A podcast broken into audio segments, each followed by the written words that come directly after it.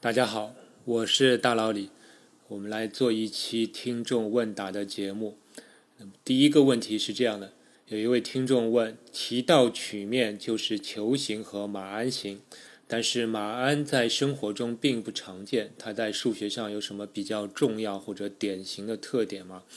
这个问题很不错。首先，这个球形和马鞍形，准确来说应该改成球面和马鞍面。而马鞍面在数学中，它的重要的一个应用就是说，它是为了为了直观的说明负曲率的形状，就是曲率是负数的情况，我们经常会说就是像一个马鞍面。那么提到这个负曲率，我再顺带更正一下我之前一期节目的内容。之前有一期节目，我是谈关于正质量猜想的，在那期节目中，我提到数学中有这样一个定理，就是一个封闭的曲面。如果你去考察曲面表面所有点的曲率的正负，那么所有是负曲率的点构成的面积总面积，它必须是小于等于总面积的一半。这是数学中的一个定理。然后我在那期节目中，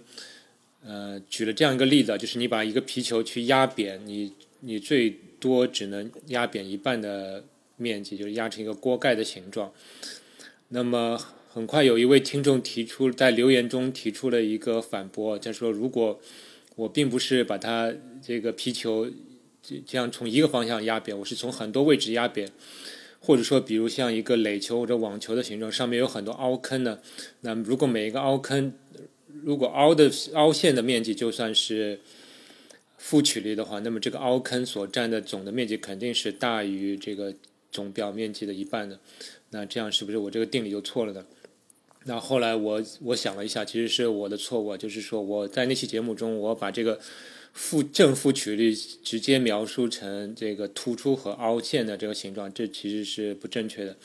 因为其实，在数学里，这个曲面并不凹陷跟突出并不是一个本质的特征嘛。其实你你凹陷的那个面积，其实你从另一个方向看，它就是突出的。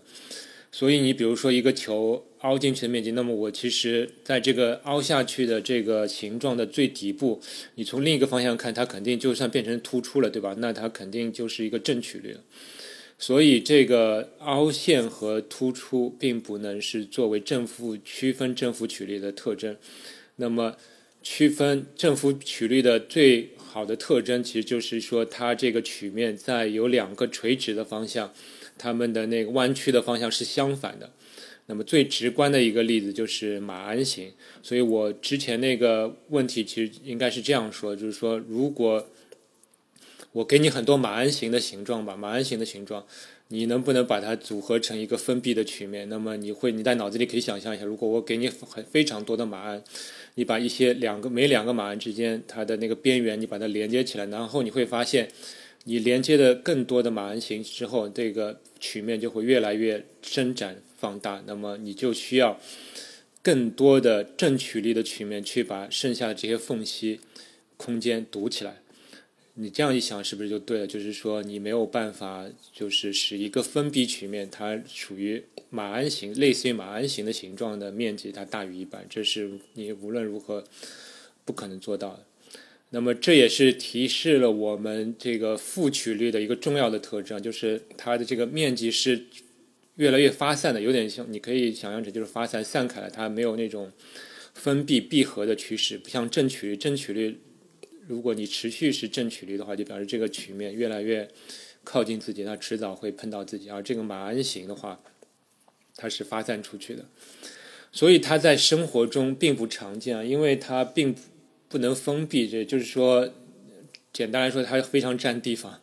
对吧？所以我们生活里大部分东西，其实是我们希望它体积小一点，它不要那么占地方，所以它在生活中并不常见。啊，我也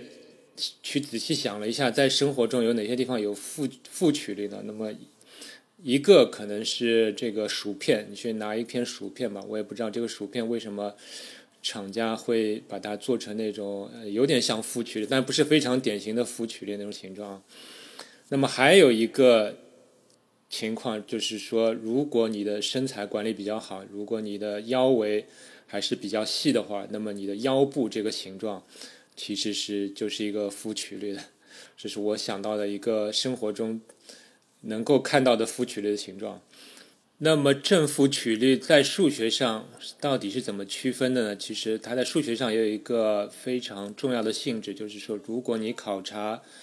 曲面上的一点，你以这个点为圆心，画一个非常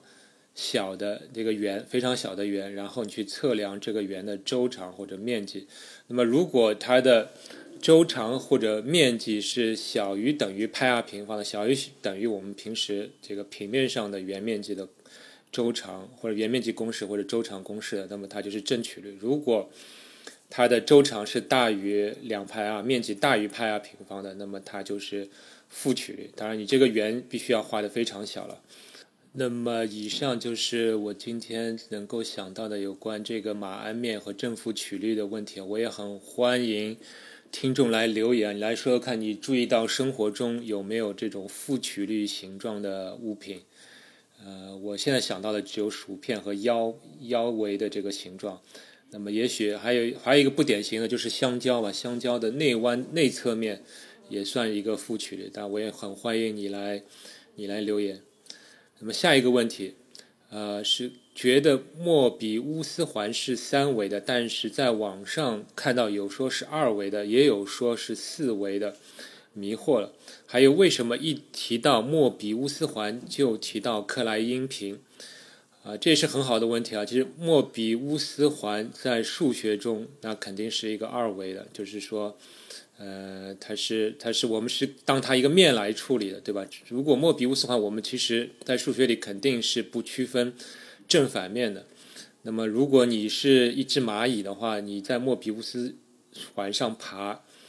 那么你你其实不会感到这个这个环会有高度，你只是在上面像在平面上这样默默的爬。但是它有一个有趣的特点，就是你爬了爬了一圈之后，你会发现你的这个方向方向自动转向了。那么从这些特征来看，其实是莫比乌斯环当然是二维的，它是一个曲面，我们并不会考察它的厚度，我们也不会区分莫比乌斯环的正反面。那么为什么我们会感觉到它是三维的呢？因为我们要把莫比乌斯环做制作出来，那么你肯定只能在三维空间里把它制作出来。我们没办法在一张纸上完美的画出莫比乌斯环，这就是为什么我们感觉是它是三维的，但是在数学中我们却是认为它是二维的。那么莫比乌斯环无论如何都不应该说是四维的。其实。数学里还有一个概念叫嵌入，那么我们会说这个莫比乌斯环是不能嵌入平面。这个嵌入其实你就当它字面上的意思，就是你把一个物品能够嵌进去、镶嵌进去、平铺在某一个面上，那么我们叫嵌入。那莫比乌斯环不能嵌入二维平面，这是肯定的，因为你无论怎么。去整理这个二莫比乌斯环，你要把它放在一张白纸上，那么这个环肯定会自己跟自己相交，你无论如何放不平。所以说，莫比乌斯环不能嵌入二维，但是莫比乌斯环能够嵌入三维，因为我们在三维空间里能够制作出一个莫比乌斯环。那么，关于莫比乌斯环和克莱因瓶的关系，这也是很好的一个问题啊。其实克莱因瓶就是为了。弥补莫比乌斯环的一个缺陷，因为莫比乌斯环它作为数学对象研究，其实有一个缺陷，就是它是有边缘的，对吧？你这根带子，你无论如何，它会留下留下一些边缘，这个宽度总是有限的。那么这种边缘的话，在数学里是非常讨厌的东西。那么克莱因平的话，就是我们把这个边缘给去掉了，所以克莱因平。是相比莫比乌斯环就是一个更好的数学研究对象。那么克莱因平你要问是几维的，那么可以告诉大家，克莱因平在数学中仍然是二维的，因为我们关心的是它的这个表面，它个表面是没有厚度的。你你在上面爬的话，你可以无限制的爬，你永远撞不到边缘，这是它比莫比乌斯环好的地方。那么虽然它叫瓶子，但是它无论如何。也不是一个正常的瓶子，对吧？就是它，你问克莱因瓶的体积，它没有体积，它没有没有内外面，你其实没办法算它的体积。所以克莱因瓶在数学里仍然是二维的，我们关心的是它的表面。那么说嵌入的话，那么克莱因瓶跟莫比乌斯环又有区别，就克莱因瓶它当然不能嵌入二维，但是它也不能嵌入三维了。虽然我们在网上能够看到很多克莱因瓶的形状，别人画出来的形状，但其实它并不是数学里的标准的克莱因瓶，因为这个克莱因瓶总有一个小孔，对吧？你要让它这个自己跟自己相交的话，你画在三维里，它不可避免的跟自己相交，就会留下一个小孔。这个小孔其实是呃，并不是数学里允许存在的一个东西。所以克莱因瓶并不能嵌入三维，它并不是数学意义上的这个克莱因瓶，你看到的这个形状。所以克莱因瓶不能嵌入三维，但是克莱因瓶可以嵌入四维，也就是说克莱因瓶其实在四维空间里就能够摊平了，对吧？就是呃不会自己跟自己相交，你能够完美的画出这个形状。那么说克莱因瓶是可以嵌入四维的，但是我们永远也没办法想象或者画出这样一个四维四维的克莱因瓶。下面一个问题啊，主播能不能详细讲讲排序算法，尤其是数量在几十万个以上怎么排序、怎么验证？这这个问题有关排序算法的话，其实目前的结论已经非常清楚了，就是目前已知的最快的排序算法，它的这个复杂度等级是 n 乘以 log n，n 是这个排序的对象的数量。那么符合这个复杂度等级的排序算法，常见算法有像这个快速排序、呃奇数排序，还有这个归并排序等等。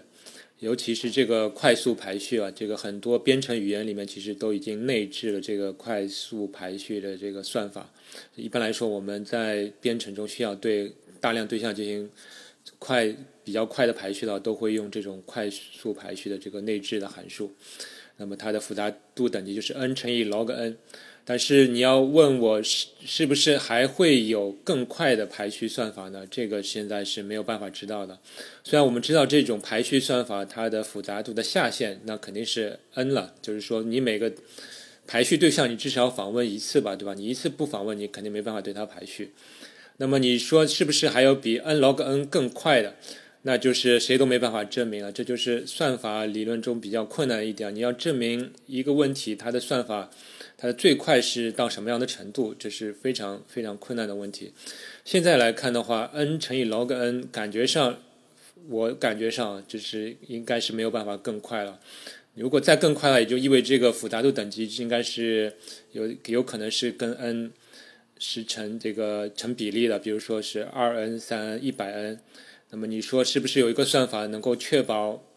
每个对象访问一百次之后，你能够把所有的这个对象肯定能够排序完成的？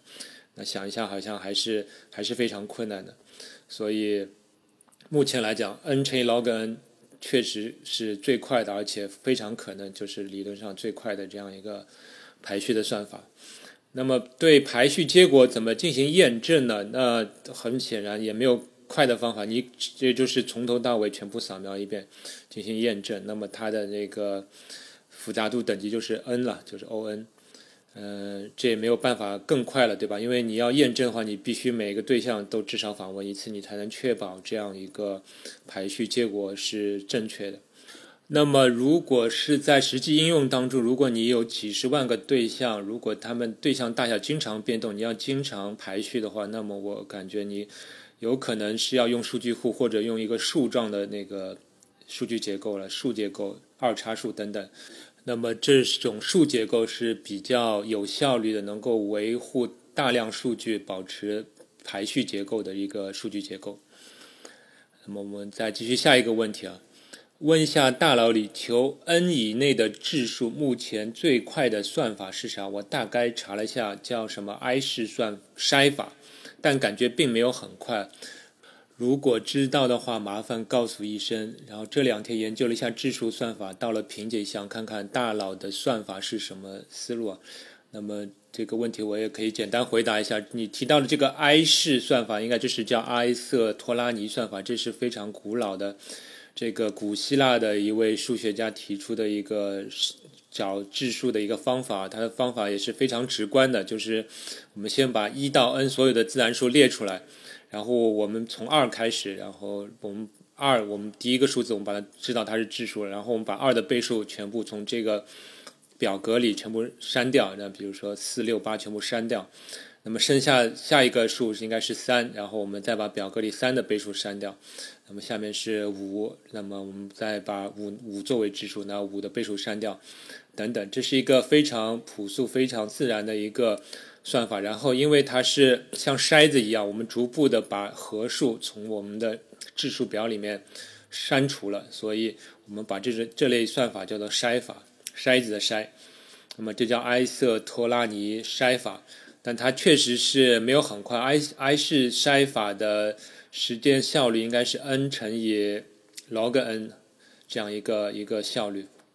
但确实是有比这个埃式筛法更快的筛法，它叫做欧拉筛。其实欧拉的这个算法，其实它是基于这样一种考虑，就是我们发现，在埃式筛法里面。同一个合数，它可能会被多次被同不同的质数筛筛到，比如说像三十这个数吧，如果你二也可以筛掉三十，那么你这个三也可以筛掉三十，五也可以筛掉三十，那么你在这个筛的过程中，你在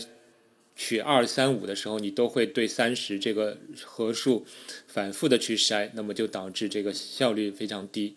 那么欧拉的这个改进的算法是基于这样一种考虑，就是如果我能够确保每一个合数都被筛到，而且仅仅被筛一次，那就会提高效率非常多。比如说像三十这个数，我们前面说了，那个如果你用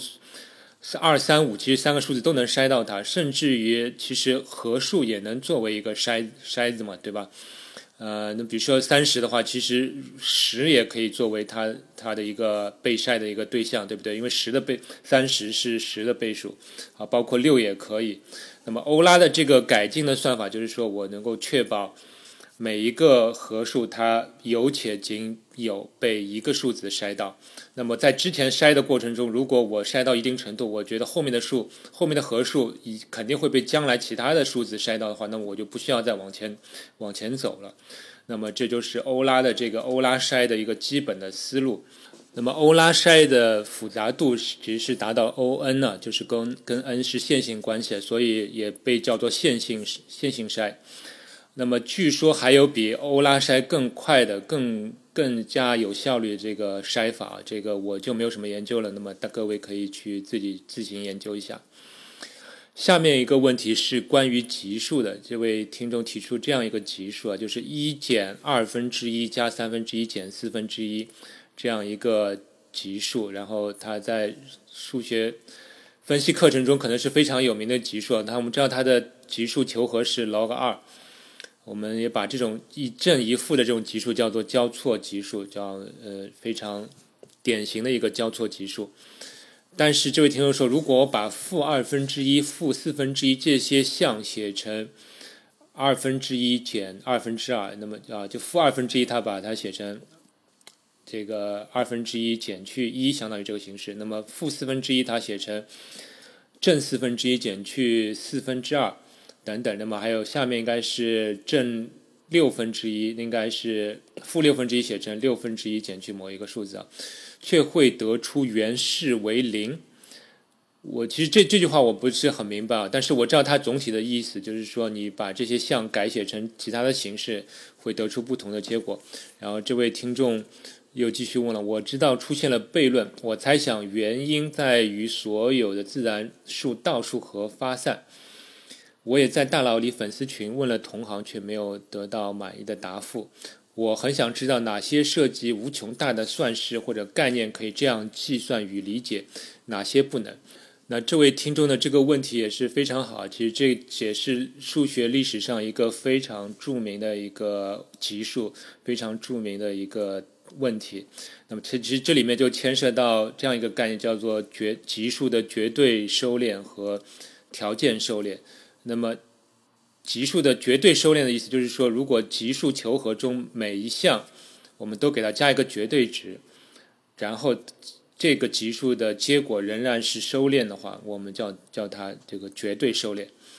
那么，如果一个级级数它的每一项加上绝对值是发散的，那么我们就不叫就就是就不能叫它绝对收敛。那如果它剩下的级数是收敛的，我们就叫它条件收敛。那么这位听众提出的这样一个级数，一减二分之一加三分之一减四分之一这样个级数，如果我们把每一项都加上绝对值的话，那么它就是变成所有自然数的倒数和嘛。那我们知道，其实就是这个调和级数，调和级数是发散的。那么也就是说，这个级数并没有做到绝对收敛。那数学里有一个定理啊，就是说，如果一个数列是绝对收敛的话，那么数列中的每一项它的次序可以交换位置，那么所得的结果仍然是唯一的。那么正因为现在这位听众所提出的这个级数，我们叫它这个可以叫它交交错这个调和级数吧，我叫它交错调和级数。交错调和级数它并不是绝对收敛的。那么它就变成一个条件收敛的级数。那么条件收敛的级数也就意味着它有这样一个数学中有这样一个定理，你可以把它交换顺序，交换顺序之后会得出不同的求和的结果。这是所以这位听众其实他发现的这个悖论其实是对的，它确实是交换次序之后，这样的级数会产生不同的不同的值，求和的值。这在历史上其实是呃黎曼。曾经证明过的一个定理啊，就是一个条件收敛但不绝对收敛的级数，其实你可以通过交换级数中的项的位置，使得这个级数求和结果变得可以得达到任何结果，这是非常认知，就是达到可以取任何的实数都能够做到。所以也是告诉我们，其实对这种条件收敛的级数，你要非常小心的处理，你并不能随意。随意去改变顺序，随意改变顺序，你可能得出不同的结果，而且这个结果也你也可以认为它是它是正确的。那么，其实对我们数列求和来说，最好的那种级数就是那种绝对收敛的，就是每一项都是正数，它仍然是收敛的。那么，对这种级数，你可以你可以把它们交换位置，呃，而不会产生这种奇怪的结果。那么，像条件收敛的，那就会有奇怪的结果。其实。历数学历史上还有一个更加简单的这种条件收敛的例子啊，就是像一减一加一减一这样一个一个数列。如果你把它不同的项进行取括号的话，那么你很容易的就能得出不同的不同的结果。那么也这也是这种呃不能绝对收敛，但是条件收敛的级数会带来的这样一些奇怪的情况。那么这个情况奇怪情况确实是存在的。黎曼证明其实就是。这种这种级数，其实你可以通过组合达到任任意的这个实数的结果。下面一个问题啊，大佬，你能讲一下泰勒级数及其应用吗？这也是很好的一个问题啊，就是我们数学教学学习的过程中，经常老师只讲这个概念，但是为什么要有这个概念，其实并没有讲。那么泰勒级数这个应用，其实对我我的理解就是泰勒级数它提供了一种方法，就是把任意的函数它转变成一个多项式。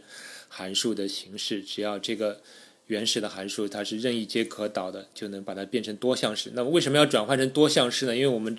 多项式是一种比较简单的、方便处理的数学对象，对吧？什么都是 x 平方、x 三次方这些东西，我们太熟悉不过了，是比较直观、比较容易处理的。那么如果我们能够把其他的函数变成一个多项式，那么就可以更加方便我们去处理、分析它的性质。啊，比如说这个最出名的例子，其实这个欧拉最早发现这个欧拉公式，就是 e 的 i 派次方加上一等于零。其实它也是通过分析这个 e 的 x 次方以及 sin x、cos x 的泰勒级数，把它们展开成多项式之后，来欧拉分析一下，哎，我是不是通过代入特定的 x 的值，我可以把这三个函数连接连接起来呢？这就是泰勒级数的一个应用吧，就是欧拉公式都能都能通过这个。泰勒级数发现出来，那么泰勒级数还有一个比较简单的应用，就是说我们可以考察这个函数的近似值嘛。有时候我们取这个一阶、二阶导数之后，我们就可以得到这样一个比较简单的，通过多项式计算得到一个函数的近似值。那么剩下的我们就叫它什么余项，对吧？那么这就是泰勒函数它的基本的一个理念，就是我们希望能够把一些函数变成多项式，因为多项式是我们最熟悉、最容易分析的一个对象。那么最后一个问题，为什么说 zeta 函数中负二、负四等负偶数是零点呢？这个解析延拓是不是改变了什么？不延拓的话，也可以将定义域扩展到负平面啊。那这个问题是比较技术化的问题啊，我先解释一下什么是 zeta 函数。这里的 zeta 函数应该是数论里的那个黎曼 zeta 函数。那么它的定义域其实是现在是扩展到所有的负平面，但是如果我们把它的定义域限制在大于一的实数的时候，那么它的这个定义其实比较简单，其实就是所有自然数的这个 x 次幂的倒数和。那写出来就像是这样，就 zeta x 它是等于一的 x 次方分之一加上二的 x 次方之一加上三的 x 次方之分之一，一直一直这样加下去。那么如果 x 等于一的话，那它显然就是所有自然数的倒数和，就是调和级数，它是发散的。如果 x 等于二的话，那么它就是全体自然数的平方倒数和，那么它就等于六分之派平方，这就是著名的这个巴塞尔问题。我之前节目也聊过。那么，如果是奇数次幂的话，那么现在其实并没有直接的公式，就是三次方分之一的倒数，我们现在就把它命名为叫那个阿贝里常数等等。那现在 zeta 函数，如果我们要把它这个定义扩大，你会去怎么去定义呢？那么这位听众意思就是说，其实这个，如果是取负一的话，那么我们也可以把它作为一的负一负一次方分之一。二的负一次方分之一，也就是相当于就是全体自然数求和嘛，这这样也是可以定义的，对吧？如果是取负二的话，那么就是相当于一的负二次幂分之一，其实就是一的平方，然后变成二的平二的平方，就变成所有自然数的平方和。那么也其实是可以定义。那为什么我们在真实的这个 zeta 函数当中，我们把这些定义修改了呢？那你会发现之前的这些。如果我们把它取取负数的话，那显然这个函数的就求和的结果是发散的，对吧？但是发散这个东西对数学来说是呃很很不友好的，或者说没有什么意义、研究价值的，这就是我们没有什么好研究的东西，对不对？你变成如果取 zeta 负一就是全体自然数和，那它确实是没有没有什么意义。所以说，我们就要设法去进行合理的。拓展，那么这个拓展的过程，我们叫它解析延拓。解析延拓的一个目标就是说，我们要让函数值不要发散，变变得有意义。那么其除此之外呢，还要尽量维持原先函数在正常的这个原始定义方面所具有的性质。这是两个目标，所以解析延拓它其实也是有一定的一定的规则的。所以这位听众这个问题的答复就是说，如果直接按照原始的这个幂次来幂次的倒数和来定义的话，那么其实这个函数在十步小于一的情况下，那个函数它全都是发散的，这没有什么没有什么意义。所以我们要把它搞出有意义的这样一个延拓。那么具体延拓的规则，那其其实是你要学比较复杂的这个数学分析上的一些内容了。那么基本上的理念其实就是这样。那么我们最终在它函数的延拓结果，其实只在 x 等于一的时候，它是它是这个发散的，就是没有定义的。其他的地方是都是有定义的。那么这样的一个延拓结果是非常非常理想的，而且它有非常好的数学的性质。其实这也是数学里非常有意思、非常吸引人的地方，就是关于复数的一些东西。有时候。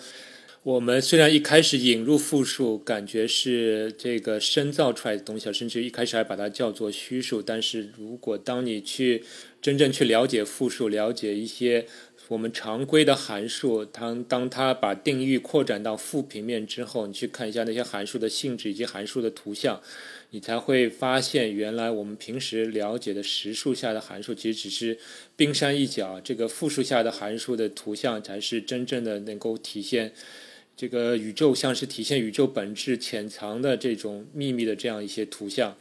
还还有你去看一看这个复数在这个量子物理里面的这些应用啊，其实这个虚数一点都不虚，这真的只是太实在不过了，这是数学非常奥妙、非常吸引人的地方。